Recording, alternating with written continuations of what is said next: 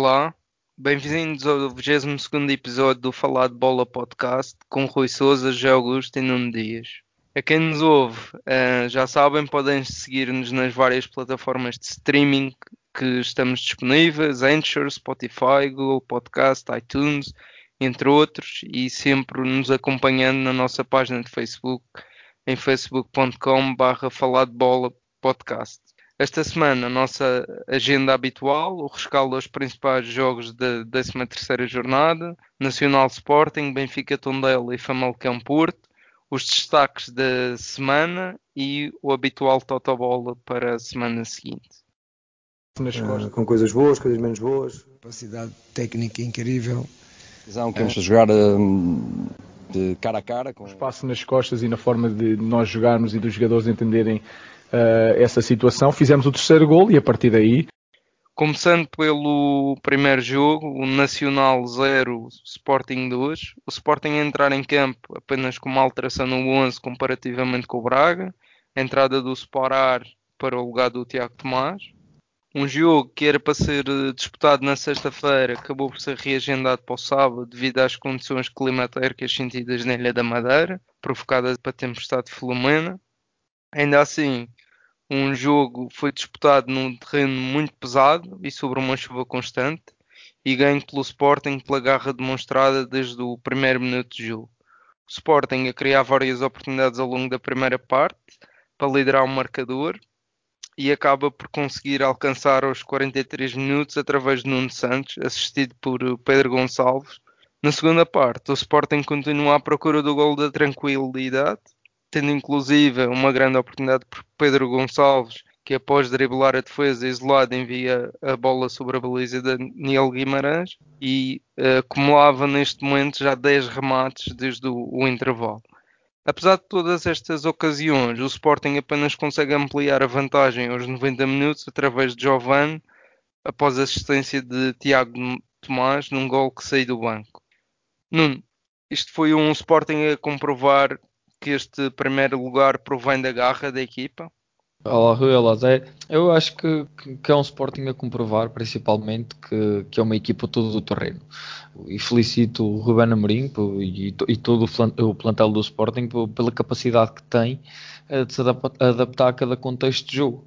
Foi um jogo em que o, que o estado relevado não, não permitia um futebol tão, tão, tão organizado uh, e tão, tão, de, tão curto, construção curta, e o Sporting teve que se adaptar ao, ao estado do, do, do relevado e bateu e bateu-se e foram foram a 100% fiéis uh, a si e à, e, à, e à, sua ideia de jogo que o Ruben Amorim referiu e bem que trabalhou uh, os contextos climatéricos, assim como, como, como o relevado e adaptaram-se à, à, ideia do, do Ruben Amorim, foram bastante competentes e, e, acho que se deve também ao espírito de sacrifício do grupo, sem dúvida alguma. Zé, que análise fazes a este jogo nestas condições que vimos? Uh, olá Rui, olá Nuno. Uh, diria que foi um grande jogo por parte do, do Sporting, tendo em conta as condições que, adversas, um campo completamente Uh, cheio de água, vento, muito, muito difícil para, para a prática do futebol. Uh, mas digo que total mérito para o Ruben Amorim da forma como preparou a equipa, principalmente a nível mental, porque a nível estratégico acho que era um jogo que era, era simples de, de trabalhar, né? era um jogo que tanto um, um treinador como o outro estava, estava preparado para, para um jogo muito direto, muitas bolas no ar, e aqui dou, dou muito valor à, à, forma como o Sporting foi, foi competente, foi agressivo, uh, na forma como disputava cada duelo.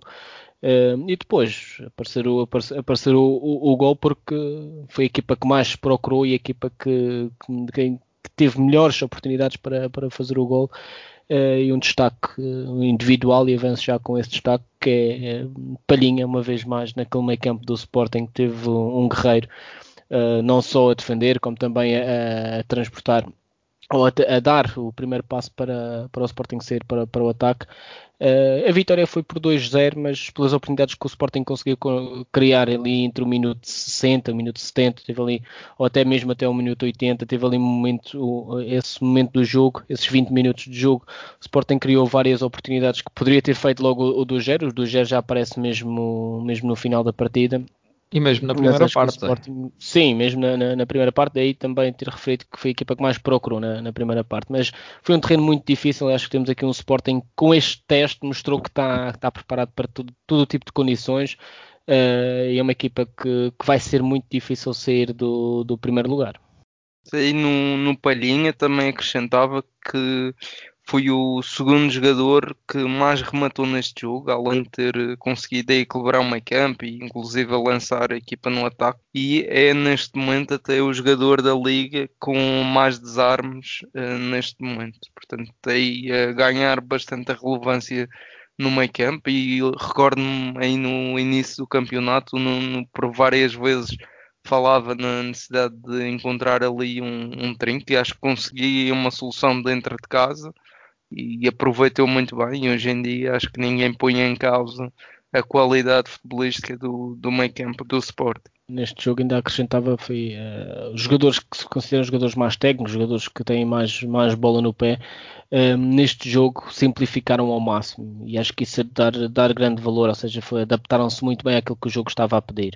Simplicidade, agressividade no, nos duelos, que foi determinante para, para esse jogo. O Nacional ainda tentou mas, mas foi incapaz. O Sporting tinha sempre mais jogadores na zona da bola do que, do que o Nacional tem, daí também muitas das vezes conseguir ganhar uh, os ressaltos. Uh, não, seja, a nível de, um jogo jogado em si não se tira muita, muita coisa, mas acho que foi aqui o ponto fundamental pela mensagem transmitida pelo, pelo Ruben Amorim foi a, a, entrega dos jogadores e aquilo que, que, que, responderam dentro de campo, que foi, acho que é fantástico para, e os adeptos do Sporting com certeza que estão muito satisfeitos por aquilo que viram.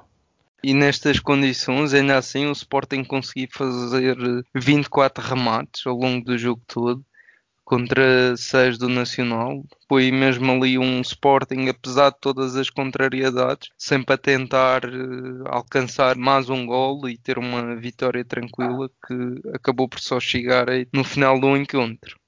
Acrescentava também em relação à preparação que o Ruben Amorim fez para o jogo, também esta entrada do Sporar em detrimento do Tiago Tomás num terreno que já sabia mais pesado e portanto também a adaptar aqui a equipa face às adversidades que iria encontrar. Passávamos então ao Benfica 2, Tondela 0. O Benfica entrar em campo com três alterações em relação ao último jogo. Entrada de Otamendi, Pizzi e Seferovic para o lugar do Ferro, Tarapt e o Waldschmidt. O Benfica, na primeira parte, a criar várias oportunidades para golo após os primeiros 15 minutos de jogo, embora sem asfixiar o conjunto do Tondela, acabou por dominar por completo em termos estatísticos. Fez 10 remates contra 1, com 71% de posse de bola. Depois, na segunda parte, o Benfica entra em campo com um gol do Seferovic, após uma assistência de Darwin, mais uma no campeonato, após uma jogada de insistência do Benfica. Após o gol, o Benfica até foi controlando o jogo, tendo algumas oportunidades de dilatar o marcador, sendo que até eh, diria que a maior oportunidade acaba por ser do Tondela, que próximo dos 80 minutos de jogo poderia ter empatado, mas o Vlaco Dimos fez uma grande defesa no frente a frente contra o Morilho. E depois, próximo do cair do pano, Darwin acaba por introduzir a bola na baliza, mas o gol acaba por ser invalidado por VAR Ainda assim, a terminar, o Benfica acaba por conseguir aumentar a vantagem por intermédio do entrado de Waldschmidt após mais uma assistência de Darwin. Zé, isto foi mais uma vitória do Benfica sem deslumbrar. Sim, acho que tu relatas muito bem aquilo que, que foi o jogo. Uh, foi um jogo em que o Benfica dominou em todos, todos os aspectos da partida primeira parte tem alguns lances, tem alguns lances que poderia ter finalizado. Eu que o Benfica, se fosse a ganhar para o intervalo, era, era bem merecido. Acaba por, por sair para o intervalo empatado, mas teve lances muito bons. Cada vez que acelerava, e o Benfica tem isso, cada vez que, que, joga, simplifica os processos, cada vez que tenta chegar à baliza de forma simples, o Benfica é eficaz. É eficaz, pelo menos finaliza a, a jogada. Agora, quando demora muito tempo, quando há mais do que dois toques na bola, e muitas vezes os médios jogam mais do que dois toques na bola, e isso já complica um pouco e, e reduz a velocidade, o que facilmente o adversário consegue se organizar. E isso verificou-se.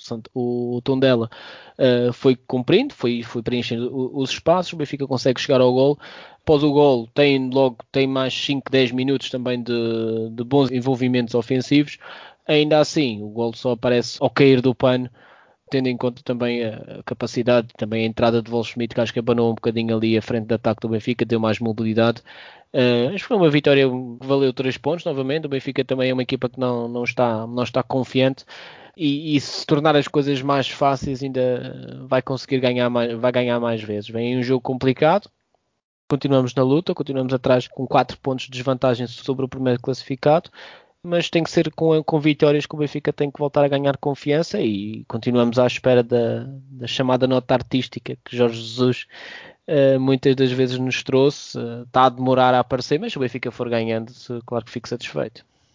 Apesar aqui das assistências do Darwin e do gol do Seferovic, tu já tinhas falado aí em programas anteriores que não era o ataque que vias para o Benfica. Voltou aí a provar que é um ataque muito estático quando jogam juntos e que poderá não ser suficiente para embates de um nível mais elevado? No meu entender, acho que o Darwin ainda tem muita dificuldade é, no ataque organizado. Uh, situação essa que o, o Sefarovic acaba por já entender melhor e fazer outro tipo de movimentos que muitas das vezes também ajudam, ajudam os companheiros a aparecerem em, em zonas de finalização. Uh, agora, que é um, é um ataque que traz, traz gols e traz capacidade física, principalmente, é, é verdade. E aqui o Sefarovic acho que é de dar valor, que apesar de ter menos minutos que o Darwin, é verdade que o Darwin tem, tem feito assistências, é, é um jogador que muitas das vezes foi criticado e mesmo no final da época passada que precisava de muitas oportunidades para fazer, ele está a provar o contrário, está a provar que realmente é um avançado que, estando confiante, e ele está à procura dessa confiança, ele tem sido importante no Benfica porque tem feito, tem feito gols, este, este gol aqui desbloqueia um 0-0 que se continuasse esse 0-0 mais 5, 10 minutos, acredito que a equipa ia voltar a estar impaciente, o que poderia complicar mais. Não tirando, claro, o mérito do Darwin é um jogador, é um jogador novo, é um jogador que também está-se a, a, adaptar esta, esta nova realidade. Uh, agora há que, há que, dar valor ao, ao, Darwin pelo esforço que tem em campo e, e apesar de muitas das vezes não na, na, qualidade, mas vai na raça e consegue ali também ser um jogador combativo na frente. Uh, mas diria que, que, essa frente de ataque, para mim, no meu entender, não era. Esses dois não, não é mais indicada. Prefiro ver um, um Darwin Volschmidt ou, um, ou mesmo um Sefarovic com Volschmidt. Essa dupla acho que titular ainda não, ainda não, não existiu, mas já tive momentos do jogo que tiveram juntos. Poderá ser aqui uma solução mais eficaz para o Benfica para ter outro tipo de qualidade, principalmente aqui na, na parte do, do ataque organizado. O Everton ainda não foi desta que apareceu, certo? Está a tornar um registro normal de um jogador normal e isso acho que pelo aquilo que prometia e também pelo aquilo que custou ao Benfica poderá ser um momento, forma apenas dele, não, não, não sei, mas acho que deveria dar, dar um pouco mais aparecer em, em, mais momentos, principalmente no 1 um para 1, um, que ele, ele, é um jogador que atualmente acho que todas as defesas sabem qual é o movimento que ele faz. Ele pega na bola e vem para dentro à procura do remate e tem sido pouco. Acho que é um jogador que tem capacidade para mais, prometeu mais, principalmente nas primeiras jornadas, acho que entrou, entrou em grande plano. Uh, agora pode estar um momento de forma menos bom, que, que esperemos que e acredito que venha a, a melhorar. E em contraciclo temos o Otamendi que teve em bom nível desta vez e junta-se aí à, às boas exibições que o Grimaldo também tem feito aí na defesa. Sem dúvida, e é o Otamendi deixar para, para acrescentar no, nos nossos destaques semanais que acho que este Otamendi mostrou ser Otamendi, ou seja, aquele Otamendi que nós eh, já vimos muitas vezes no, no Porto, aqui em Portugal, né, no Manchester City, eh, também com grandes exibições e a, e a liderar a, a, defesa juntamente com, com o Vertogen, tem sido um central muito certinho, sem inventar muito, como costuma dizer, Uh, e tendo um Otamendi assim, acredito que a defesa vai melhorar, apesar de continuar a achar que aqui na, na direita temos um, um, Gilberto que não tem capacidade para mim para jogar neste, neste quarteto.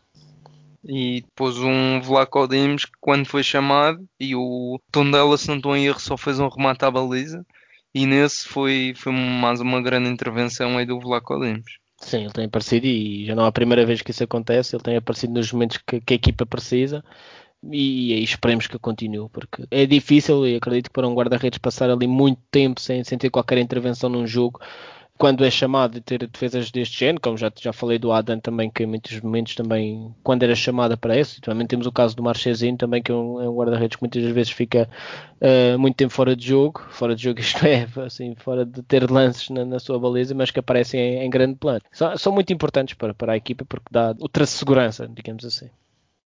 Passemos então ao Famalicão 1, Porto 4 o Porto com duas mudanças comparativamente com o último jogo no Dragão. Nanu e Otávio para o lugar do Manafá, ausente por uh, estar uh, infectado com Covid-19 e saída também do Luís Dias. Porto que entra na primeira parte e consegue chegar ao gol ainda antes da primeira meia hora de jogo por Taremi após assistência de Corona. No primeiro remate à baliza depois o Famalicão acaba por repor a igualdade em menos de 10 minutos, num penalti convertido por Jonathan Robert. Ainda assim o Famalicão não consegue segurar o resultado até o intervalo e o Porto volta à vantagem através de mais um penalti no jogo, convertido desta vez por Sérgio Oliveira. Na segunda parte, o Porto entra bem e até consegue concretizar no primeiro lance de perigo, novamente por Taremi, a bizar após uma jogada de insistência na sequência de um canto. Este gol tira alguma animação ao jogo, ainda assim próximo do final o Famalicão acaba por ter ali duas ou três ocasiões de grande perigo, que pelo menos em duas tem uma excelente resposta do Marchezinho também e mais uma vez aqui um guarda-redes em destaque. E depois, no final, o Porto acaba por conseguir o golo através do jovem uh, João Mar, que tinha entrado poucos minutos antes, assistido por Luís Dias, num contra-ataque feliz. A eficácia que o Porto apresentou neste jogo é digna de um campeão nacional. Calma, queres fazer do Porto campeão? Estou mas, a forçar, mas, mas é, é, o campeão em título. É assim, é ver. Sim, é o campeão em título, sem dúvida. Aqui acho que o Porto tem aparecido, tem sido mais eficaz. Acho que depois do aparecimento de Taremi, tem-se notado outro tipo de, de, mobilidade no ataque. E, e, o Taremi também é um grande finalizador, simplifica muito o processo. A forma como finaliza é muito simples. E, e, o Porto teve uma entrada que, apesar de um Famalicão, que nós temos sempre o Famalicão do, outro lado, do ano passado na, na, cabeça, mas estamos a falar de um Famalicão totalmente diferente, apesar do estilo de jogo ser muito parecido, mas temos intervenientes diferentes. E isso está a fazer toda a diferença. Olha-se para a classificação do Famalicão, eh, comparativamente ao ano passado, não tem nada a ver. Nós até tínhamos abordado esse tema quando lançamos a, a Liga deste ano. Agora, que o Porto está muito bem, sim, o Porto, o Porto está muito bem e a confiança que o Porto neste momento tem é uma equipa que acredito que entra em campo sempre, sempre, eh, sem qualquer receio de qualquer adversário. Neste momento nota-se essa mesma confiança, os próprios jogadores, eh, a união que faz muitas das vezes ganhar jogos, eh, nota-se em todos os jogadores que, que estão em campo. Agora, tendo em conta também que aqui aparece um gol de penalti, o Porto vai para o intervalo a ganhar também com um gol de penalti. Salvo erro, acho que não houve mais grandes oportunidades que o Porto tivesse para fazer mais algum gol, mas também é, acaba por gerir um pouco. A segunda parte entra bem e faz logo o 3 a 1, que é o gol da tranquilidade. Uh, e o jogo, como disseste, baixou de ritmo e baixou de qualidade, mas sempre com o Porto com o jogo completamente controlado, mesmo as substituições que, que a Conceição faz, mantém a equipa organizada e depois tem dois lances que o Famalicão tem possibilidade de fazer o 3-2 e que o Marchesino foi extremamente importante. O Marchesino tem uma, uma grande defesa ao livre que, que, fazia é no livre e logo a seguir no lance no cabeceamento do, do jogador do, do Famalicão, que não me recordo o nome, mas o Anderson. Sim, mas, mas aqui uh, foi muito importante porque abria novamente o jogo. E, e aí o Porto ia passar os, os restantes 10, 15 minutos pouco mal. Parece o 4 a 1, mas isso já, já em contra-ataque, a equipa do Famalicão completamente desequilibrada. Uh, mas volto a dizer, o Porto está bem, é uma equipa que, que, neste momento, e falando do que vem aí na próxima jornada, vai ser uh, um jogo muito difícil para o, para o Benfica, na, na forma como o Porto está atualmente. Porto-Benfica, esta sexta-feira, dia 15 de janeiro, a ser disputado, poderá valer aqui mais um, uma animação na luta pelo título. Tu falavas aí do Taremi, da importância que teve na mobilidade ofensiva, e há aqui um fator que é interessante, que é, apesar de até o Porto acabar por sofrer novamente um gol neste jogo, o Porto tem sofrido menos golos desde que o Taremi entrou em campo. Como é que se explica isto? Eu aqui a, a chamava o Nuno à conversa, que é capaz de então... conseguir responder a essa questão. Tens duas coisas que podem ser explicáveis.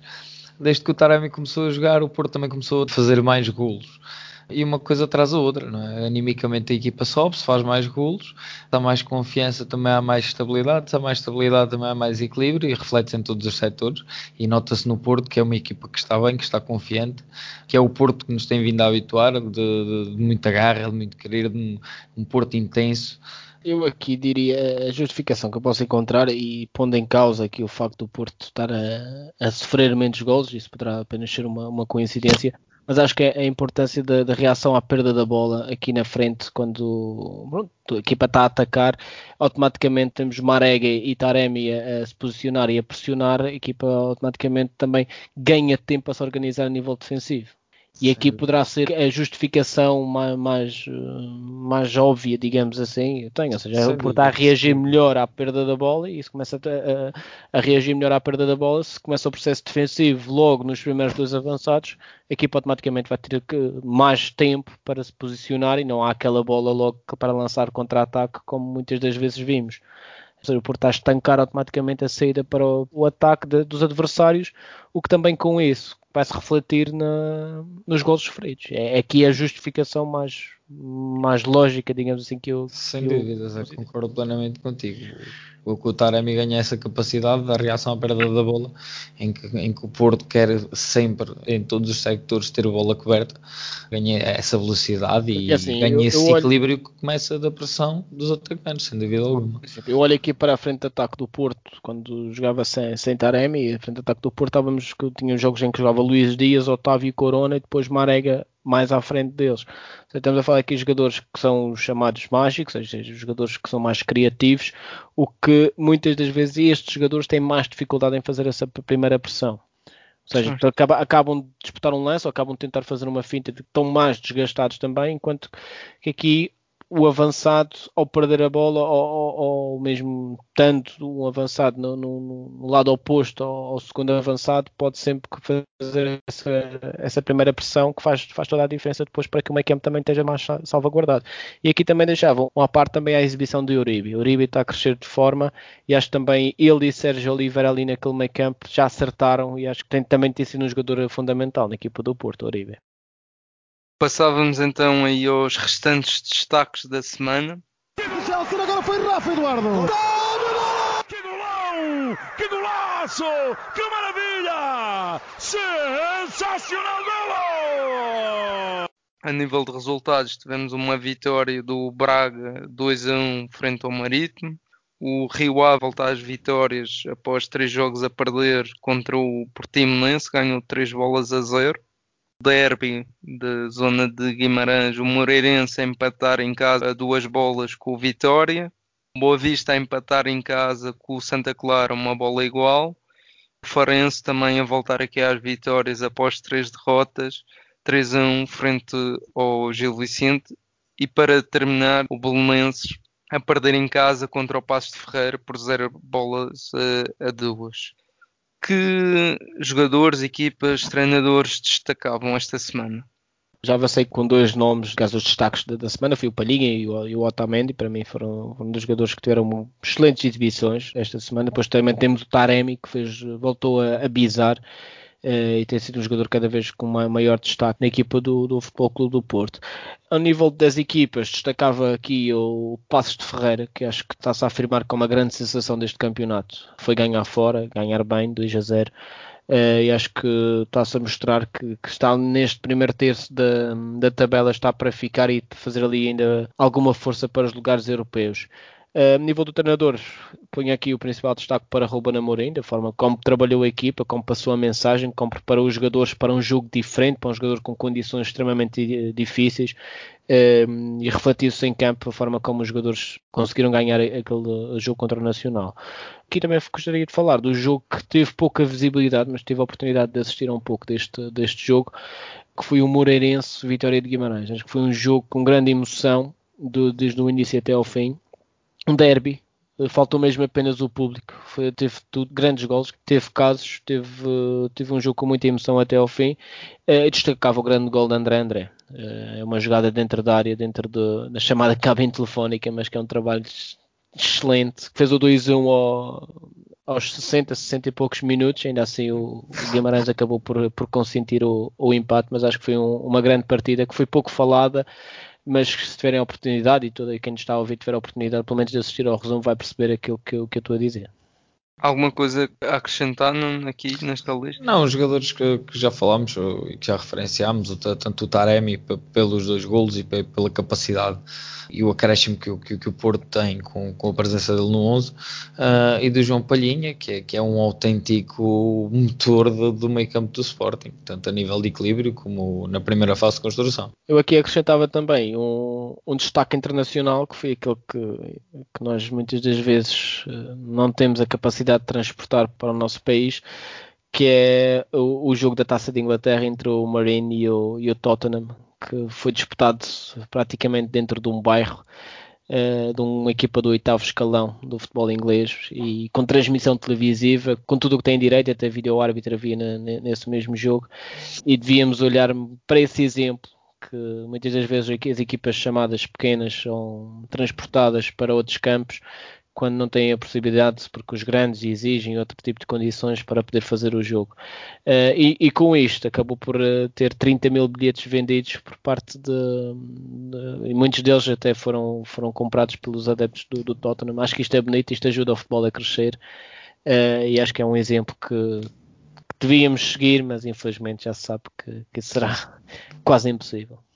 Juntava aqui nos destaques a estreia do Vasco Seabra no banco do, do Moreirense, eh, já se apresentou aqui frente ao Vitória, e depois a nível de transferências, algumas que já foram oficializadas, a saída do Ruben Lameiras, que estava a ser a estrela do Famalicão para o Vitória, sendo que o Famalicão também já se reforçou para esta posição, trazendo aí de volta o Kraev ao futebol português, que já tinha brilhado no Gil Vicente, que se junta a outros nomes que reforçam aí o plantel, Ruben Vinagre, o Alexandre Guedes, o Heriberto Tavares e um Manuel Ugarte jogador que contrataram por 3 milhões, 80% do, do passe, com 19 anos, já internacional sub-23 por Uruguai e fez a sua estreia na equipa sénior aos 15 anos. E curioso aqui para acompanhar. Também aqui o Moreirense a trazer de volta nomes conhecidos do futebol português, David Simão, o Rafael Martins e o Abdullah Ba. E do lado do Portimonense, Bruno Moreira e o Everton, que já tinha estado no clube. Também destacar aqui a semana que temos a Taça de Portugal.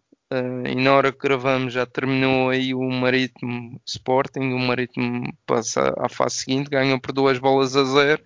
E depois nos próximos dias vamos ter então o Rio Ave Estoril, um Moreirense Santa Clara, um Nacional Porto, Estrela da Amadora Benfica, um Braga Torriense, Faf Belenenses e um Gil Vicente Académico de Viseu. Passamos então ao Totobola.